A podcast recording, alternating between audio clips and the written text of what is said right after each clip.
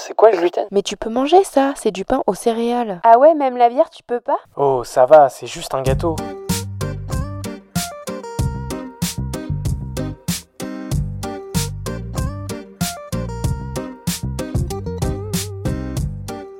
Bienvenue dans le Gloomy Club.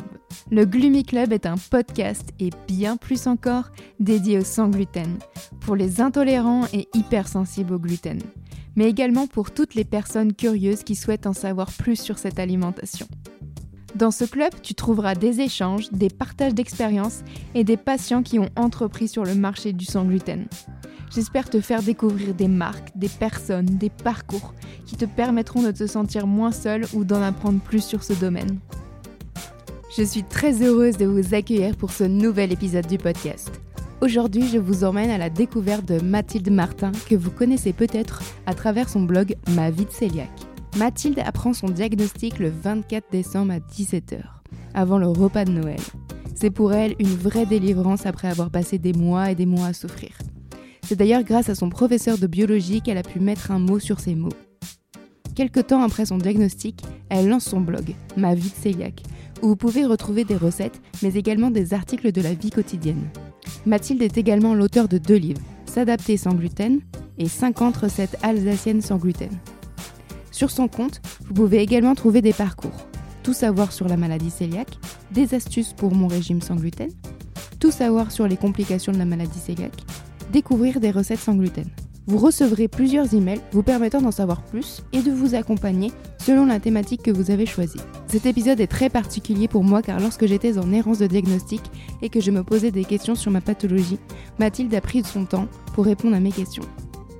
Je vous laisse à ma conversation avec Mathilde et vous souhaite une excellente écoute. Salut Mathilde. Salut. Enchantée. Enchantée. Je suis contente euh, de pouvoir t'accueillir dans le podcast. Euh, c'est un épisode particulier pour moi parce que tu étais une des premières avec qui j'ai échangé sur le diagnostic euh, grâce à ton compte Insta Ma vie de. Donc je te laisse te présenter aux auditeurs. Ah bah, je te remercie en tout cas pour ton invitation. Pour moi, je suis super contente de, pouvoir participer. C'est aussi très touchant pour moi parce que c'est vrai que quand on avait échangé, bah, j'avais été touchée par ton histoire, euh, ça avait beaucoup résonné euh, avec la mienne. Euh, bah moi, c'est Mathilde. J'ai 31 ans. J'habite en Alsace. Et bah, je suis cœliaque, mais j'ai plusieurs autres pathologies. Hein. J'ai la maladie cœliaque, j'ai une encéphalomyélite myalgique, un syndrome parkinsonien et une fibromyalgie. Donc moi, j'ai pas mal de trucs. Mais la maladie cœliaque, c'est la toute première que, que j'ai eue.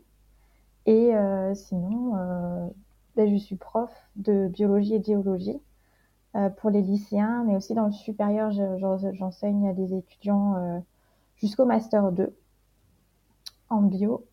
J'accompagne aussi les futurs profs. Et pour le plaisir, bah, j'ai lancé mon, mon, blog sur la maladie cœliaque. Comment ça s'est passé le diagnostic pour toi? Ça remonte déjà à combien de temps? Euh, bah, Tu vois, demain, ça va, ça va faire 8 ans tout pile. Donc euh, moi, Ah j'ai eu mon, mon diagnostic pour Noël, comme cadeau de Noël, un, un 24 décembre euh, 2014. 24 Ça- décembre ça passe vite, 2014. hein. Ouais, ça passe super vite. J'y ai pensé ce matin au réveil. Je me suis dit, Ouah, ça fait 8 ans que j'ai plus mangé de, de gluten. Et c'est vrai que c'est, euh, ça date un peu. Mais moi, le diagnostic, ça a été assez chaotique au début. Parce qu'en fait, euh, bah, c'était, euh, à l'époque, on en parlait très très peu encore. Euh, le gluten, c'était pas quelque chose qu'on voyait dans les magazines, c'était pas quelque chose dont on parlait. euh. Bon, c'était pas non plus euh, totalement inconnu. Je pense que les personnes qui ont été diagnostiquées plus tôt, c'était un peu plus, com- plus compliqué encore. Mais moi, j'ai été diagnostiquée après plusieurs années d'errance médicale. J'ai eu énormément de difficultés à trouver un médecin qui soit apte ou on va dire volontaire pour me faire les tests. Parce qu'en fait, euh, ben, moi, j'avais euh, des symptômes qui se sont aggravés au fur et à mesure du temps pendant mes études. Et Ouais, euh, C'était bah, quoi comme type de symptômes que tu avais toi au départ? Alors, j'a- j'alternais en fait des périodes de constipation très importantes et des périodes de diarrhée très importantes. Je devais aller aux toilettes 14-15 fois par jour. Donc, quand tu fais tes études, c'est pas évident. Et puis, euh, j'avais aussi euh, beaucoup de, soucis, de migraines, de, enfin, j'avais des, des je me sentais jamais bien. On va dire ça comme ça. Je me sentais jamais dans mon assiette. Et donc, c'était une période où tous les 15 jours, mon ancien généraliste me diagnostiquait des gastroentérites. Sauf que tous les 15 jours, à un moment, moi, je me suis dit, euh, c'est pas normal. Et donc, lui, euh, pour lui, c'était normal. Pour lui, euh, c'était le stress de la fac, etc. Donc, j'ai beaucoup, beaucoup eu de difficultés avec ça. J'ai cherché d'autres médecins, mais c'était toujours pareil, c'était la fac, la fac, la fac. Et puis un jour, en cours d'immuno, quand j'étais en troisième année de licence, et ben en fait, notre prof, il a utilisé la maladie cœliaque comme exemple de maladie auto-immune. Ok. Et là, dans ma tête, ça a fait tilt. Et euh, je me suis dit, c'est pas possible. C'est ça en fait que j'ai et euh, j'en étais sûre. Parce qu'il nous a expliqué vraiment tous les mécanismes et symptômes et tout. Et en fait, euh, je suis pas rentrée chez moi, je suis directement allée à la bibliothèque. J'ai cherché dans les bouquins de médecine, dans les bouquins de bio et je suis allée chercher plus loin. Et bah, je me suis formée là-dessus. Et je suis allée chez mon généraliste qui m'a dit Ah non, non, moi je fais pas les tests. Et du Ah coup, ouais, euh, j'ai mis plusieurs mois. Euh, j'ai fait, en fait, j'ai fait beaucoup, beaucoup de médecins pour essayer de trouver quelqu'un qui me prenne au sérieux et c'était impossible de trouver. Et euh, j'en ai pu en trouver un. Donc, j'étais à Strasbourg à l'époque hein, pour mes études et euh, je rentrais euh, dans le Haut-Rhin pour les vacances scolaires chez mes parents. Et en fait, euh, j'ai consulté le médecin de ma maman, euh, voilà. Et je lui ai demandé de me faire les tests. Il m'a dit non, non, pour la maladie cœliaque, je ne veux pas les tests. Euh, de toute façon, euh, c'est des maladies très très rares. Personne n'a ça. Moi, j'en ai jamais vu de toute ma carrière. Je vous fais des tests pour les là. carences. Résultat des tests pour les carences, j'étais carencée en tout. Mais vraiment Ouais. en tout. Ouais. Et le médecin m'a dit Ah, mais c'est normal, vous êtes étudiante, vous mangez mal. Oh là là, insupportable. Voilà. Et donc là, on était à la rentrée euh, de septembre 2014. Moi, je m'apprêtais à rentrer en master et à passer mon concours de prof, donc année ultra chargée euh, pour faire les deux en même temps, avec euh, toujours mes symptômes, mes absences, euh, voilà. Et j'ai eu la chance de tomber sur un forum où quelqu'un parlait d'une généraliste qui lui avait diagnostiqué un cancer du sein juste à temps, euh, alors que personne ne la croyait. Et donc, euh, c'était un forum qui datait de 2002, enfin un truc euh, Ouais. de Mathusalem. et puis, Ouais, mais tu sais, je on me se suis dit, elle va jamais me répondre. mais oui, c'est ça. Et puis, elle avait pas mis le nom parce qu'on n'a pas le droit dans les forums. Et puis, donc, je me suis dit, je vais lui envoyer un message à cette dame. Et puis, elle je pensais pas avoir une réponse. Et dix minutes après, j'avais le nom de la médecin. Trop chouette. Donc, du coup, je suis allée la consulter. Je lui ai un petit peu raconté mon parcours, ma vie. Euh, aussi le fait que dans ma famille, il y a énormément de maladies auto-immunes. hein. On les, à nous tous, on les cumule presque toutes. C'est- J'étais et puis du coup, bah, elle m'a dit ah non non, elle a dit moi je vous, je vous laisse pas partir comme ça. Euh, la maladie cœliaque, je connais pas très bien, Euh, mais je vous fais les tests. De toute façon, j'en ai jamais eu des cœliaques euh, de toute ma carrière et euh, je vous fais les tests. On verra bien. On fait la prise de sang. Je suis allée faire la prise de sang, Ok. je l'ai pas loupé. Hein. C'était positif. Un mois plus tard, j'étais euh, chez le gastro-entérologue Hmm. gastro-endoscopie avec biopsie du duodénum. Et là, Ouais, on connaît. on connaît. Et puis du coup, bon, j'ai de la chance quand ils m'ont fait sous anesthésie générale. Ah oui, t'as eu cette chance, toi. Ouais, j'ai eu énormément de chance. Euh, c'est vraiment, je mesure. Et euh, après, euh, ouais, je l'ai fait. Et puis, euh, bah, les résultats sont. Ma, mé- ma médecin m'a appelé en fait le 24 décembre euh, 2014 à 17h pour me dire Mathilde, Ah ouais, bien de ton juste repas de Noël, c'est le le repas. dernier. Voilà, c'est ça. Elle m'a appelé, elle m'a dit Mathilde, profite de ton repas de Noël, c'est le dernier, avec du gluten. Et du coup, c'était le branle-bas de combat chez nous, enfin chez ma maman, parce que mes parents sont, sont divorcés. C'était le branle-bas de combat chez ma maman parce qu'on s'est dit non, mais c'est hors de question qu'on me fasse encore à manger du gluten si on sait que voilà. Mm. Sauf que on n'y connaissait rien, on savait pas ce que c'était, on savait pas dans quoi c'était, donc on a, on a C'est ça. vidé les placards, on a essayé de regarder, et finalement, bah, j'ai fait mon Noël avec du riz. du Tu t'es pas dit dernier repas, allez, je profite et puis Ah bah demain. on- Ah, ah, non, non, non, j'étais tellement Ouais. contente. J'ai fait, déjà, j'ai fait la danse de la. Je suis assez expressive comme personne. Donc, j'ai fait la danse de la joie. Alors, ma maman, elle, elle était pas très bien, elle pleurait et tout. Et moi, j'ai fait. euh, Non, moi, j'ai j'ai fait la danse de la joie. Je savais. J'étais Ouais. enfin, j'avais quelque chose, quoi. C'est ça, l'importance de savoir que bah on n'est pas fou quoi. Il y a bien un truc et on a quasiment la même histoire dans le sens où euh, d'aller 15 000 fois chez le médecin traitant. Il dit non, non, mais c'est une gastro, t'en fais pas. Ouais, mais là, les gars, ça fait 20 fois que je viens pour une gastro. Je vais aux toilettes plus de 10 fois par jour. Enfin, non, il y a un truc, quoi. Exactement. Bah, c'est exactement ça. Et en fait, chez moi, c'était comme c'était des, alternances de de constipation et de diarrhée, en fait, ils me prenaient pas au sérieux. Ils disaient que c'était le stress ou que c'était Je pense qu'on l'a tous eu cette, euh, cette voilà, cartouche. La bah, c'est le stress. Ouais, c'est bon, les gars, le stress, il a bon dos, là. Dans ta tête. Moi, je rêve de devenir prof du SVT depuis que j'ai 11 ans. Je vais pas m'amuser à louper les cours comme ça à l'année de mon concours. Euh. non, mais c'est ça. En fait, on voit pas. Enfin tu vois, même quand on peut en parler à des proches en disant bah non, mais là ça va pas, j'ai tout le temps mal au ventre. Tu vois, ils peuvent se dire oui, bon, ça va, c'est un mal de ventre. Ouais, mais enfin, le nombre de fois où je vais aux toilettes, le, le, tu vois, l'angoisse de dire là, bon, je vais pas manger parce que je sais que si je mange un truc, bah, possiblement euh, dans quelques minutes, il faut que j'ai une toilette à côté de moi parce que sinon ça va être la catastrophe. Donc ça, c'est toute la charge mentale qui est ah liée en fait. Ouais, tu prends peur, tu te dis. Euh, ah, je vais manger En fait, tu calcules tout. C'est vraiment ça. Tout, tout, devient un calcul en fonction de ça. Et euh, quand tu sors, tu réfléchis. Tu, le premier réflexe, c'est de te dire où sont les toilettes? c'est au cas où.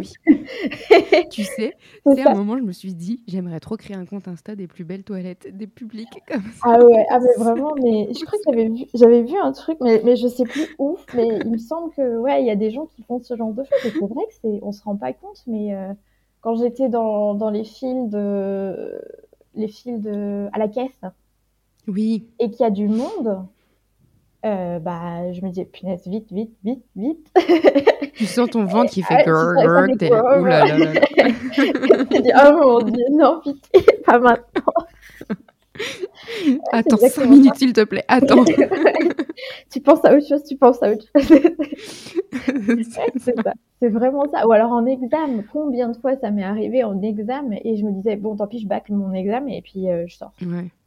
Ça m'est arrivé plein de fois. J'ai même mon année de licence, euh, la deuxième année de licence, je l'ai passée sur deux ans à cause hmm. de ça. Et j'avais pas encore de diagnostic. Hein. Donc ils m'ont fait passer par la mission handicap de la fac. Mmh et euh, du coup, ils m'ont divisé mon année en deux, donc ça m'a coûté une année d'études. Ouais, non, mais ça, c'est tous les à côté auxquels on pense pas. Euh, tu vois, moi, pour des, des déplacements pro, à un moment, on s'est dit, je sais plus pourquoi, il y avait plus de place, et on s'est dit, bah, c'est pas grave, euh, je vais dormir avec une collègue, dans le sens où on prend Airbnb ensemble, on a une chambre ensemble. Enfin, moi j'étais, oh là là, je, suis mal. je passe des heures et des heures aux toilettes, mais trop la honte de lui expliquer, ah bah écoute, je suis malade, je vais passer. De... Mais de la musique? Ouais, ouais, mais c'est. Ah c'est terrible. Hein. C'est terrible. tu sais que moi je vis avec mon conjoint depuis. Donc, ça fait 15 ans qu'on est ensemble, donc je suis avec lui depuis le lycée. Et euh, encore maintenant, je lui dis, mais la musique, s'il te plaît, la musique. parce que parce que ouais, c'est gênant. En fait, c'est pas tabou, on est humain, mais mais euh, mais c'est Ah bah de toute façon, il n'y a plus de barrière. Hein. Moi, ah bah ça fait plus de 6 ans que je suis avec mon copain, il est au courant depuis bah, ah le, diagnostic, il était là. Quand, il, quand on était assis dans le canapé et qu'il me voyait détaler jusqu'aux toilettes, je pense qu'il n'y a même plus à expliquer. là, non, il n'y a plus de tabou. Hein. Et puis finalement, euh, moi, il me dit toujours, il me dit, je sais pas, il, me dit toujours, t'es tellement forte. Alors du coup, ça me fait du bien. Je me dis, ah, c'est cool, il, il voit cette chance. Ouais, non, c'est clair que ça fait du bien parce que tu sais, il y a une période où enfin, t'as pas ton diagnostic, t'es pas bien. Moi, je me revois dans des états où t'es quasi à poil aux toilettes et t'es en train de pleurer et que t'as ah tes, intestins qui se tournent dans tous les sens et t'es là. franchement, mais.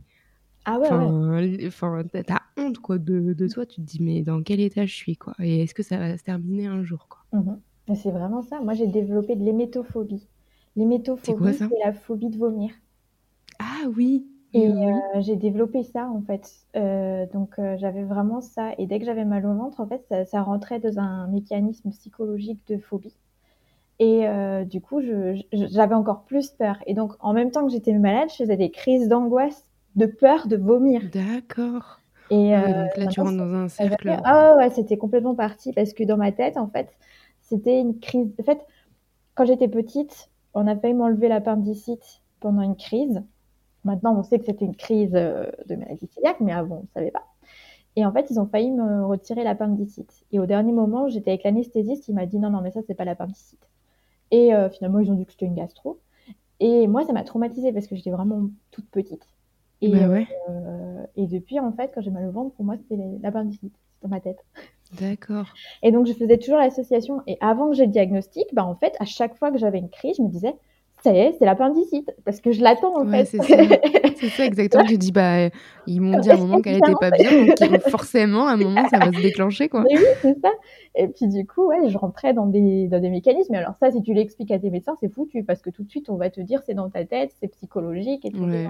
Donc ça, moi, je le gardais pour moi et euh, bah, ça n'aidait pas. C'est compliqué de trouver un pro de santé qui va vraiment euh, va comprendre tes symptômes. Enfin, il y en a beaucoup, hein, je dis pas le contraire. Ouais. Mais euh, le premier que pro que j'ai vu, il m'a dit euh, Vous êtes une personne stressée Non?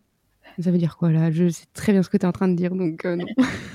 Bah, j'ai une ponte, un gastro-entérologue, mais vraiment bien connu, je citerai pas le nom, mais bien connu, qui m'a fait passer un examen d'immuno pendant notre, euh, pendant notre consultation. Il me faisait faire des tests, en fait, pour savoir ce que, je- ce que c'était qu'un lymphocyte euh, T toxique. Il me disait, parce qu'il a eu le malheur de me demander ce que je faisais dans la vie. Donc, euh, j'étais en, en fin de master de bio.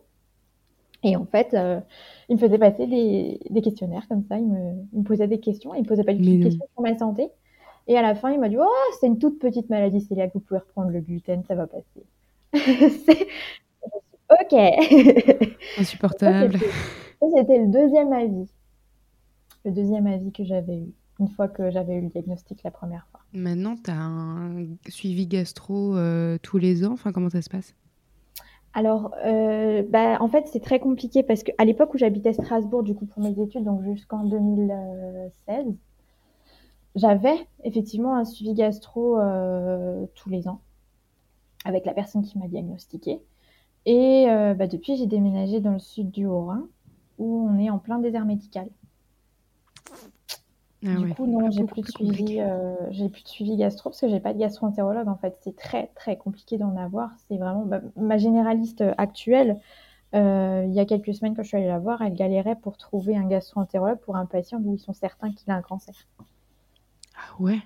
Ouais. Donc chez nous, c'est très très compliqué pour avoir des, des médecins. Alors on peut en trouver, hein, mais euh, la plupart du temps, quand tu appelles, euh, ils te disent que c'est que les ils prennent plus de nouveaux patients. Donc, vous faites faire de la route et partir. euh, Voilà, c'est ça. Donc, et comme moi j'ai l'encéphalomyélite myalgique, j'ai pas la possibilité de prendre la route et de faire du chemin pour aller voir un médecin parce que ça me coûte trop cher en... au niveau de ma santé, en énergie, ça me provoque des malaises post-effort. Donc du coup, je suis sans euh, gastro-entérologue pour le moment, mais je suis suivie par ma généraliste qui elle, euh, elle est bien calée là-dessus et euh, elle fait attention, on fait des prises de sang pour vérifier les anticorps et tout euh, tous les six mois. Donc Mhm. tant que ça, ça bouge pas, elle m'a dit c'est bon. Ok, bon, bah, on est bien parti alors. C'est plutôt pas mal, ouais. Et donc, toi, du coup, tu as créé ton blog Ma vie de cœliaque. Tu l'as créé au... après ton diagnostic? Euh, oui, pas alors pas tout de suite. Euh, j'ai été diagnostiquée donc en décembre 2014 et j'ai créé le blog en juillet 2015. Donc six mois après, à peu près. En fait, entre-temps, j'ai passé mon concours et, euh, et en fait, euh, bah, pendant cette période-là, c'était pour moi un peu un déni. C'est-à-dire que je mangeais sans gluten, hein, sans aucun problème, mais je mangeais des lentilles et du riz tous les midis et tous les soirs. En fait, je mangeais rien d'autre que ça et des fruits et des légumes. Et Ouais. parce que avec le concours, j'avais pas la possibilité de changer de vie. C'était pas possible. Je pouvais pas prendre le temps de bah, d'apprendre tout Mhm. simplement à faire sans.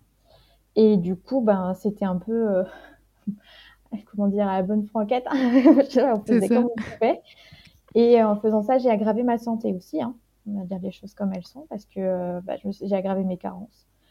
Euh, mais bon, c'était euh, c'était la réaction que j'avais sur le moment. Je pense que je pouvais pas faire Oui. Et puis, quand j'ai eu mon concours en juillet, euh, je suis partie en vacances. Et en vacances, je me suis dit, tiens, euh, j'ai quand même eu du mal à comprendre ce que c'était que cette maladie cœliaque. Et heureusement que j'ai pu comprendre ce que j'étais dans les bouquins de médecine et euh, les bouquins de bio. Et je me suis dit, mais que t'es prof, en fait, c'est ton métier de vulgariser les choses. Et là, je me suis dit, ça, il faut que tu le fasses pour la maladie cœliaque. Si tu as la maladie cœliaque, elle doit servir à quelque chose, autant qu'elle serve euh, voilà, à ma petite échelle.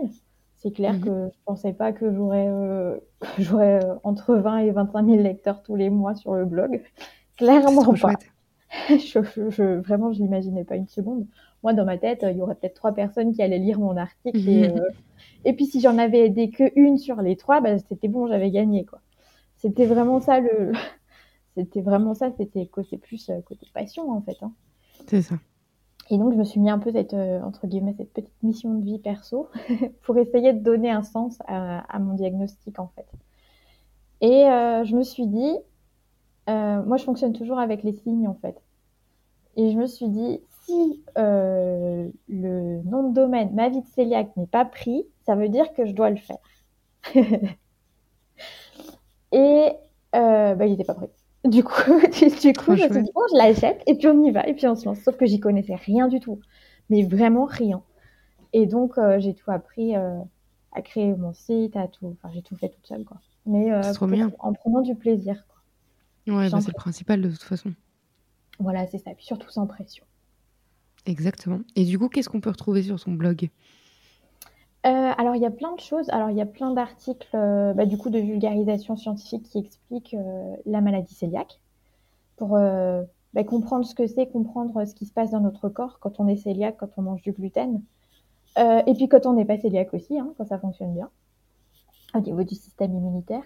Il y a aussi des articles pour expliquer bah, toute la phase avant le diagnostic et aussi la phase après, euh, tout ce qui est acceptation du diagnostic, etc. Il y a plein de conseils sur le régime sans gluten, sur la vie pratique, le remboursement, les euh, comment gérer par exemple euh, à l'école mhm. le, le, sans gluten avec les enfants, avec les PAI et tout. Et, et puis il y a plein de recettes parce que avant, avant d'être cœliaque, j'étais passionnée de pâtisserie. Et euh, ça a mis un petit cran d'arrêt sur le coup euh, ben, pendant quelques temps. Puis euh, c'est revenu vite fait au galop et en fait je me suis servi du blog pour me donner une motivation pour reprendre la pâtisserie et apprendre en fait de zéro quoi. Parce que pour le coup, quand on apprend à faire de la pâtisserie sans gluten, c'est de zéro. c'est tout ce que tu avais vu avant, tu l'oublies, tu recommences. quand justement, toi, tu as eu ton diagnostic bah, le 24 au soir, tu, mmh. du coup, tu commences à regarder le gluten, mais tout ce qui est bah, matériel, je dirais, de cuisine, ah ouais, ma maman, elle ne doit pas être contaminé, enfin tout ça. toi, tu, ne le connais pas quand tu, tu ne connais pas la pathologie. Bah, c'est ça. Moi, je l'avais lu dans les, dans les bouquins. bah, j'avais cru comprendre que du coup, les traces étaient très dangereux pour un cœliaque dans mes bouquins. Et donc, le 24 au soir, ma maman, elle est encore partie à 17h au supermarché pour acheter une batterie de cuisine. Ah bah ça c'est trop une maman C'est dire au le top du top. soutien de, de, ma maman qui a été exceptionnelle et ma sœur aussi. Investie. Euh, dans le dans le diagnostic, c'est-à-dire que moi je faisais ma danse de la joie et elle est partie tout de suite. C'était son premier réflexe, c'était d'aller chercher une batterie de cuisine pour moi euh, le soir au, au supermarché, sachant que chez nous le 26 c'est férié en Alsace. D'accord. Et du coup, on, a ce, on a cette chance-là. euh, bah, dis donc, moi j'ai pas ça. Petit vestige de l'histoire. et euh, du coup, bah, chez nous, du coup, c'était euh, bah, c'était pas de repas pour moi le 26 non plus. Donc euh, c'est pour ça, elle est, elle est vraiment partie encore en urgence chercher des fruits, des légumes, enfin de quoi manger pour moi encore jusqu'au 26 complet. Trop mignon. Et ça m'a énormément aidé. Ils ont été exceptionnels pour ça, euh, mes proches. Ouais, non, mais c'est bien d'avoir cet accompagnement-là parce que je pense que, enfin, après, quel est notre degré aussi d'apprentissage de la pathologie ou de l'univers, tu vois, tout médical Parce que, enfin, toi, tu es baigné dedans parce que ça fait de la bah bio. Moi, c'est mon secteur d'activité professionnelle, donc euh, ça va, je suis baignée dedans, mais une personne qui n'y connaît rien et qui vient d'apprendre ça et qui, forcément, va peut-être pas sur Internet, enfin, tu dois te dire, oula, c'est un monde euh, dans quoi je m'embarque, quoi.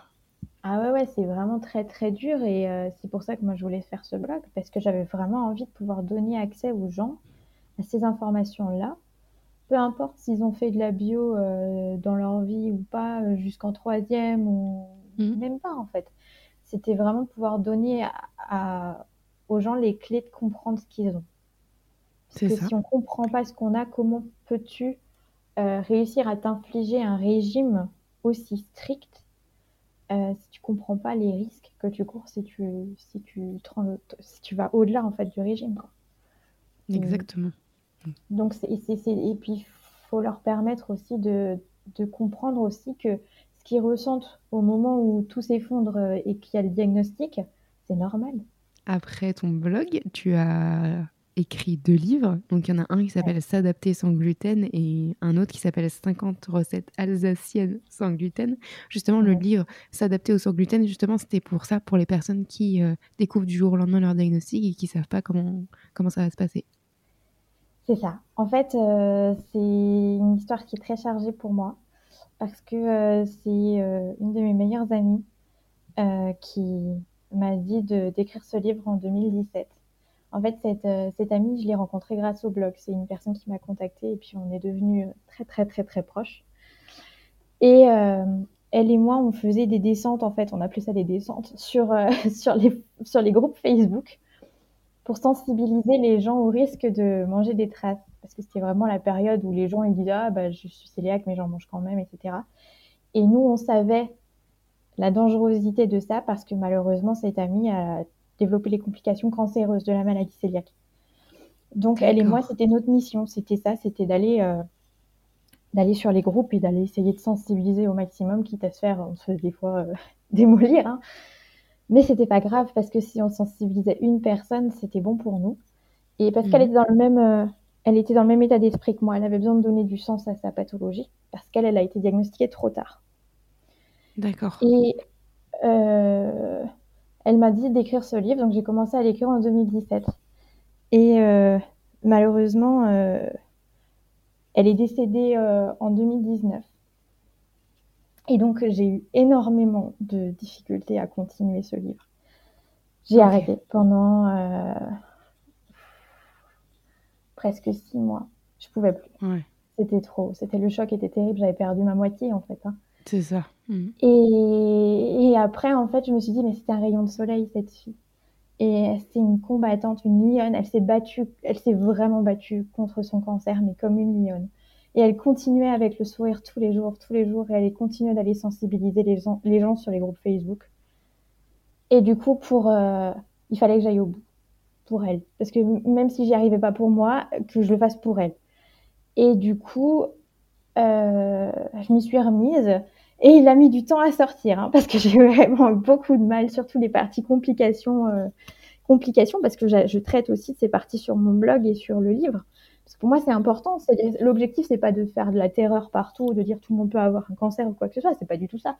L'objectif, c'est simplement d'expliquer les faits aux gens avec les chiffres, les données scientifiques, pour que les personnes soient au courant et puissent ensuite faire leurs propres décisions, prendre leur disposition ou pas c'est des choix personnels. Mais c'était vraiment pouvoir rendre ces choses-là euh, concrètes et accessibles aux gens. Et du coup, bah, j'ai réussi à le publier après une campagne Ulule en juillet 2021. Donc, tu vois, ça a mis beaucoup, beaucoup de temps. Ça a été très, très compliqué. je lui ai dédié. Et puis, entre-temps, en 2020, j'ai publié 50 recettes alsaciennes sans gluten. Ça, pour moi, c'était un peu plus simple euh, émotionnellement à publier. Et, euh, et voilà, mais euh, pour moi, ça a été très, très important de publier ce livre parce que c'est pas un livre qui a été publié avec des éditeurs, donc c'est un livre qui n'aura jamais une portée euh, très grande puisqu'il n'y a mmh. que moi qui gère ça de mon côté, c'est de l'auto-édition. C'est ce que je voulais parce que j'avais été contactée par des éditeurs qui, eux, voulaient que je modifie beaucoup, beaucoup de ce que j'avais prévu de mettre dans le livre. Ils voulaient en fait que je fasse un livre sur euh, euh, manger sans gluten et que j'élargisse en fait pour les gens qui veulent faire du sport, qui veulent être performants, etc. Et ça, moi, je voulais pas parce que je voulais pouvoir parler aux gens qui ont des pathologies liées au gluten, que ce soit la, sensibilité au gluten non cœliaque, l'intolérance au gluten, donc la maladie cœliaque, et l'allergie au blé. Et donc moi, je voulais vraiment cibler ces personnes-là et euh, pour que, en fait, on puisse justement sortir de, du je mange du gluten par choix. Parce que c'est pas la même chose quand on, quand on mange sans gluten par choix que par euh, quand c'est imposé. Et donc, je me suis dit, bah, je fais ça. Et puis, j'ai refusé, du coup, les éditeurs. Et, et donc, on y va euh, un petit peu euh, à, ma petite échelle sur mon site. Et puis, Mais c'est le principal, puisqu'il te ressemble, justement, c'est ce que tu souhaitais. Donc, c'est le principal, ouais, c'est ça. Du coup, là, pour le coup, c'est vraiment du... Ça a été fait par moi et puis ça a été corrigé bah, forcément par des diététiciennes et médecins. On peut se le procurer en... via ton site internet, c'est ça? Exactement, ouais. Sur le blog, euh, tu peux, tu peux te le procurer. Il y a une boutique spéciale sur le site. Et puis du coup, je, je- gère tout. euh, c'est tout, c'est tout moi qui gère. Trop bien. Eh ben, écoute, on, on, en- on mettra le lien euh, dans Ah, le podcast. Et donc, euh, sur ton site internet aussi, j'ai vu que tu avais créé des parcours. Donc, tu en as un sur tout savoir sur la maladie cœliaque, tu as les astuces du régime et justement savoir les complications et les recettes. Je suis inscrite. Donc, je reçois les petits mails euh, au fur et à mesure. Et du coup, ça, justement, pareil, c'est quelque chose que tu as automatisé et que tu as créé toi-même de A à Z? Oui, oui, oui. En fait, euh, bah justement, comme c'est un peu une déformation pro, hein, au fur et à mesure que je construisais mes cours avec mes élèves, mais du coup pour euh, les lycéens et, les élèves du SUP, euh, je me suis dit, mais tiens, en fait, ça, je pourrais euh, le faire, mais enfin, je pourrais utiliser la même pédagogie pour le blog. Et donc, je me suis dit, on va faire un truc tout simple, on va faire un truc bah, gratuit surtout, parce que pour que ce soit pour tout le monde. Et donc, j'ai organisé le blog se- selon ces, ces quatre parcours pour que en fait les personnes qui arrivent sur le blog puissent choisir directement ce qu'elles cherchent plutôt que parce que au bout d'un moment il commençait à y avoir beaucoup d'articles et ça devenait un petit peu compliqué de trouver ce qu'on cherche. Donc je me suis dit j'organise un petit peu les choses et euh, je voulais faire un fil conducteur en fait pour que les personnes qui euh, n'y connaissent absolument rien pour le moment puissent être guidées de A à Z. Parce que c'est difficile pour une personne qui n'y connaît rien de tomber directement sur un article sur les complications. C'est le meilleur moyen de faire stresser quelqu'un donc, je voulais vraiment que la personne, elle passe par les étapes euh, progressivement pour pouvoir s'adapter et que ça évite au maximum les répercussions psychologiques aussi sur la personne. Quoi. Et puis pour les, pour les cours de pâtisserie, ben, euh, en fait, j'ai j'ai essayé de reprendre les étapes que moi j'ai j'ai apprises pour euh, apprendre à pâtisser sans gluten. Et du coup, je me suis dit, on va partir du plus simple au plus compliqué. Et euh, progressivement, en fait, euh, je donne des, des- on, on- on travaille sur des thématiques bien spécifiques. Et euh, ça permet en fait aux, aux personnes de devenir un peu plus autonomes en fait dans leur pâtisserie sans gluten pour faire ce qu'ils veulent Mm. et pas seulement suivre les recettes qu'on trouve sur sur internet. Quoi. Ouais, c'est ça. Tu sais, c'est mon, challenge des vacances. Moi, je- bon, avant le diagnostic, je franchement une quiche. hein. Je ne cuisinais pas du tout, je détestais ça. Maintenant, j'ai, je prends, je commence à prendre plaisir et je commence à, à, tu vois, à comprendre, capter les trucs. Les choses deviennent de plus en plus bonnes. Ah, compte sur un mieux. Et du coup, la prochaine étape, c'est la pâtisserie. Donc, je vais Ah, faire les super. cours euh, pendant les vacances. Ah, mais c'est trop bien. Mais si tu as des questions, t'hésites pas. hein. Je t'enverrai mes photos de la Ah première fois que je le teste jusqu'à la quatrième fois pour dire ça s'améliore. Ah, mais c'est exceptionnel. Si tu savais les photos que je reçois, des fois, ça me fait, mais ça me fait vraiment plaisir. Parce que quand je vois des fois des. Déjà, je retrouve mes anciens gâteaux. Alors, sur le blog, j'ai publié mes tout premiers gâteaux sans gluten. Pour Mhm. juste montrer aux gens que ça explose dans le four et que c'est normal. C'était vraiment ça. Donc, je les ai publiés pour qu'il n'y ait pas de. Pas de honte ou quoi que ce soit. C'est Ouais, normal ça. que ça explose. Non mais Et en fait, c'est progressivement avec le temps, tu vas, tu vas voir, tu vas y arriver. Et puis d'ici quelques mois, ouais. qui sait, tu Non, nous feras faut que je te raconte, faut que je- Ouais. Non mais attends, faut que je te raconte une anecdote de la semaine dernière parce que c'est quand même très drôle. Je voulais, euh, je me suis dit bon allez, Lorraine fais des gaufres sans gluten. T'as jamais fait de gaufres sans gluten. Donc je commence à chercher sur les blogs plein de recettes et tout. Je fais oh celle-là elle a l'air bonne et tout. J'y vais.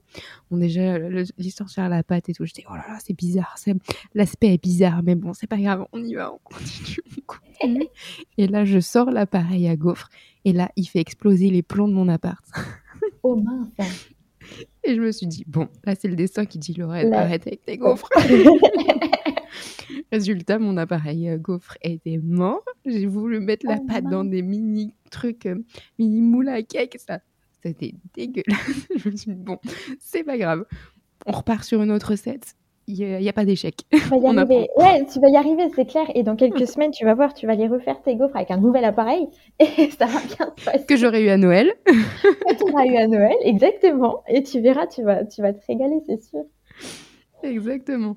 Donc, euh, on y va doucement, mais sûrement, on va y arriver. Exactement. Mais si tu savais, hein, moi, quand je- quand j'ai commencé, c'était une cata. hein. C'était vraiment. euh, Ouais, mais de toute façon, tout le monde me l'a dit. Tout le monde dit, de toute façon, ne t'en fais pas. Il faut bien débuter quelque part. Et puis, au fur et à mesure, ça va, ça va bien se passer. Ah, mais c'est ça, ça fait partie des processus d'apprentissage, hein, des échecs. C'est, euh, Exactement. tu peux pas apprendre. Donc, euh, il n'y a que comme C'est ça vrai. qu'on apprend. Et justement, toi, donc ton livre sur les recettes alsaciennes, ça te... c'était un choix justement de faire les spécialités de ta région? Oui, parce qu'en fait, chez nous, euh, bah, disons que bah, en plus, en ce moment, avec la période de Noël, euh, chez nous, en fait, les, les- les recettes sont traditionnellement ancrées, on va dire ça comme ça. C'est ça Et quand tu es cœliaque, euh, c'est vraiment une période très très compliquée. Alors, Je pense que c'est pareil dans les autres régions aussi, hein. Mm. Euh, mais c'est vraiment très très compliqué les périodes des fêtes parce qu'on a des marchés de Noël partout. Tu peux pas descendre dans, dans ta rue n'importe où. Tu as des marchés de Noël en permanence avec Mhm. que des spécialités euh, qui contiennent du gluten. Et c'est très très très dur. Et en fait, je me suis rendu compte que qu'il n'y avait pas en fait de, de à l'époque euh, de blogueurs euh, d'Alsace en fait, sans, glu- sans gluten. Et donc, je me suis dit, bon, bah, euh, du coup, je vais essayer. Alors, ça m'a, ça m'a demandé énormément d'essais, hein. On va dire les choses comme elles sont. Arrivé, hein. Mais euh, je, me, suis- je me suis euh, accrochée, parce qu'en fait, j'avais tellement envie de manger ces, ces choses-là que dit, allez hop, on y va. Tant pis si j'échoue, si je recommence dix fois, c'est pas grave. Et, euh, et du coup, ouais, j'ai fait la liste en fait de toutes les recettes vraiment euh, qui sont très ancrées chez nous et euh, que les touristes adorent manger, mais aussi que les que nous en fait on, on fait tout le temps dans l'année. Et je les ai je les ai attaquées les unes après les autres jusqu'à toutes les adapter. Et après, euh, bah, j'ai publié le livre, ça tombait bien parce qu'en fait, euh, c'était en plein pendant le confinement. Et euh, moi, je viens d'une famille d'imprimeurs, en fait. Dans ma famille, on a une imprimerie depuis 100 ans dans, dans la famille. Donc, ça se transmet de père en fils jusqu'à mon papa. Et en fait, pendant le confinement, c'était fermé. Et euh, donc, moi, le, le confinement, ça a été très compliqué parce que j'avais d'un côté ma maman qui était en, en réa euh, dans le coma euh, sous les tentes militaires à Mulhouse. Donc, euh, elle s'en est sortie, hein. elle, elle est là. hein. Elle est là, elle est. elle- Mais c'est pas une période très sympa. Non, ça a été très très compliqué parce qu'on était vraiment en plein. Bah déjà, j'habite à côté de Mulhouse, donc euh, Mulhouse pendant le Covid, c'était la partie euh, la plus voilà. Et donc nous, on l'a vécu de plein fouet. Et de l'autre Mhm. côté, j'avais mon papa qui a dû fermer son entreprise. Et donc moi, en fait, je me suis raccrochée au livre euh, pour euh, essayer de supporter cette période qui n'était pas très simple. Et donc, euh, je lui ai, je lui ai- on a travaillé ensemble là-dessus pendant la période du confinement pour qu'il puisse l'imprimer à, cette, à ce moment-là. Ce qui m'a permis à moi aussi de pouvoir le faire sans, sans faire une campagne Ulule avant, C'est ça. au niveau financement, de pouvoir avancer les frais. Et, du coup, c'est sorti juste euh, après, en septembre euh, du coup 2020. Et je m'attendais pas en fait à avoir autant de personnes qui me disent Ah, c'est trop bien, ça nous manquait. Et du coup, Ah, euh, ça, ça m'a vraiment, vraiment fait du bien. Parce que moi, je m'attendais à sortir un truc qui allait tomber dans les oubliettes au bout de. Voilà, je me suis dit, bah, personne. Enfin, on n'est pas si attaché que ça à nos recettes euh, régionales. Et en fait, si. Et je pensais pas à ce point-là. Du coup, ça m'a vraiment fait beaucoup, beaucoup de bien. Donc, Non, euh, c'est trop bien. Mm. j'étais contente. Et puis On va le dupliquer pour toutes les régions. Ah bah ouais, hein. Honnêtement. euh, Alors moi, je suis pas spécialiste des autres recettes. hein. Honnêtement, euh, mais Alors, je sais, moi, à. euh, en Bretagne, là, Oui. les galettes, c'est sans gluten. Alors, on va falloir qu'on Ah, trouve des ah ouais, autres choses. hein. Vous êtes innovant, alors du coup, c'est pas mal ça. Oui, mais bon, tu vois, par exemple, la crêpe. La crêpe, Ouais. c'est du froment, donc il y a du gluten. Donc, euh, on peut trouver des recettes de crêpes euh, sans gluten. Ouais, c'est chouette. Mais honnêtement, moi, je serais ravie de découvrir les, re- les recettes des régions comme ça, en sans gluten. On va Ça, se faire un bus tour. On va faire toutes Ah les ouais. régions de France. ce serait génial. Franchement, euh, ce serait vraiment super parce que, enfin, honnêtement, personnellement, je voyage très très peu à cause de mes pathologies et tout. Et euh, ça, c'est vraiment le genre de truc, ça, me- ça me tenterait tout de suite. quoi. Non, mais attends, on va prendre, tu sais, les bus des, des, des chanteurs, là. Ah ouais. Des, les lits et tout. Donc, comme ça, t'es tranquille, toi. tu peux te reposer. Nous, moi, je conduis. On met des toilettes dans le bus, comme ça on est tranquille. Alors, déjà, parfois, c'est compliqué de conduire avec ma Zoé, qui a un petit gabarit. Alors, avec un bus tour, possible qu'on ait des accidents. là là, tu. Non, mais c'est vrai que euh, les, les recettes traditionnelles, franchement, ça, ça c'est un truc, moi j'adore ça. Mm. C'est- Ouais. Bon, on se note ça euh, se un note petit ça, coin de la tête. Pour, euh, ouais, pour plus tard, quand on a besoin de projets, là, on va, on va se lancer. C'est ça. Et donc, du coup, là, on va arriver à la dernière partie du podcast, donc la gloomy partie. Je voulais savoir, Oui. du coup, ton plat préféré est sans gluten. Oui, alors tu vois, je vais aller à l'encontre de tout ce que je t'ai dit jusqu'à présent. Moi, c'est la pizza sans gluten, donc rien d'alsacien. J'adore, j'adore. Très triste, total. Non, moi, c'est la pizza. C'est, ça a toujours été la pizza. Valide. Et du coup, tiens, j'ai une petite question pour toi. Tu achètes une pâte pizza sans gluten ou tu fais ta propre pâte? Je fais la mienne. Je fais Et la bah, tu me donneras la recette si elle n'est pas sur le blog. Elle est sur le blog, elle est sur le blog. Ah bah, parfait. Elle est sur le blog et j'ai longtemps galéré. hein. Mais euh, Je là, comprends. maintenant, je la fais, là, maintenant, je la fais moi-même. Après, honnêtement, on va, on va dire les choses en toute sincérité. Quand je bosse, j'ai pas le temps de la faire moi-même. Donc, euh, je la fais moi-même le week-end, mais quand je fais des pizzas à la semaine, je l'achète. Ok, c'est bien. Je- euh, je- C'est pas possible. hein. on est humain. On est d'accord. on est humain. Euh, ton compte Instagram préféré sans gluten? Euh, bah, tu vois, on parlait des recettes traditionnelles. Euh, moi, j'aurais envie de vous recommander le compte de Marjorie, qui s'appelle Intol Heureux- Heureuse. Ah, je connais pas. Euh, Marjo, c'est une copine à moi. On s'est rencontrés, pas pareil, hein, euh, avec la maladie, avec la maladie cœliaque. Elle, elle a une autre pathologie, mais elle, elle fait beaucoup de recettes du sud, du sud de la France. Et là, récemment, elle a publié des sacristains sans gluten. Et franchement, Ah ouais, je suis sur son compte là. Ouais, elle fait des trucs qui sont super. Et elle fait du sans gluten, sans lactose et sans Et œufs. sans œufs. Ah ouais. Donc elle a difficulté plus, plus, plus par rapport à ce que moi je fais. hein. Et euh, franchement, elle fait des trucs qui sont super. Et euh, c'est vraiment elle que, que j'aime le plus suivre. Alors, déjà parce que c'est une copine à moi, mais surtout aussi parce que euh, je connais son parcours et je sais que pour réussir à faire ses recettes, ça demande énormément, énormément d'énergie et de travail derrière. Ouais, Et, euh, et ça vaut le coup d'essayer. trop bien. Et ben, on le mettra en lien euh, pour que Ouais. les personnes puissent aller le voir parce que tu vois, je ne connaissais pas. Ah bah, c'est bien, du coup, tu vois, ça, ça permet un peu de découvrir d'autres. d'autres C'est ça, exactement. Bah, c'est exactement pour ça que je fais cette, euh, cette petite partie parce que je pense que tu vois, d'avoir des recommandations d'autres personnes, c'est toujours un, toujours un plus. Ah ouais, t'as raison. Et vrai. du coup, ton restaurant préféré sans gluten? Alors, malheureusement, je j'ai pas de restaurant préféré parce que ça n'existe pas chez nous. non Ça n'existe pas en Alsace des vrais restaurants pour cœliaques qui sont vraiment sans gluten, sans gluten, c'est pas ce qu'il y a chez nous.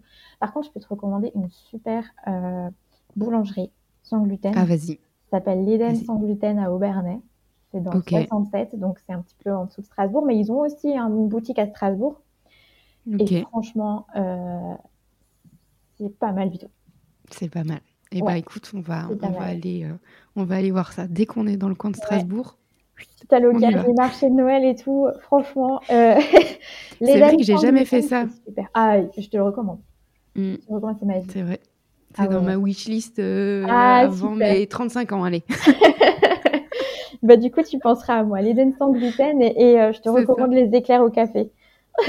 J'adore les éclairs. Putain, ça fait, bah, ça fait deux ans que j'ai pas Ouais. mangé d'éclairs. Éclairs au café sans gluten, sans lactose. Franchement, ils, sont très très bons. Eh ben super. Eh ben je me note ça et j'irai tester. Je t'enverrai des photos. Avec plaisir. Super. Eh ben merci beaucoup Mathilde pour ton de temps. rien. C'est moi qui te remercie. Ça a été vraiment un plaisir pour moi d'échanger avec toi.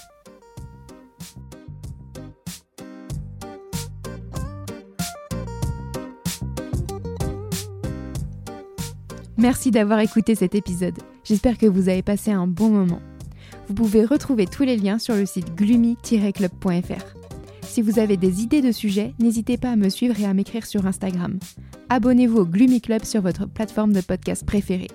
Afin de soutenir le podcast, laissez une note et un avis sur Apple Podcast. Cela permet de faire connaître le Gloomy Club. Je vous dis à la semaine prochaine pour un nouvel épisode. Bye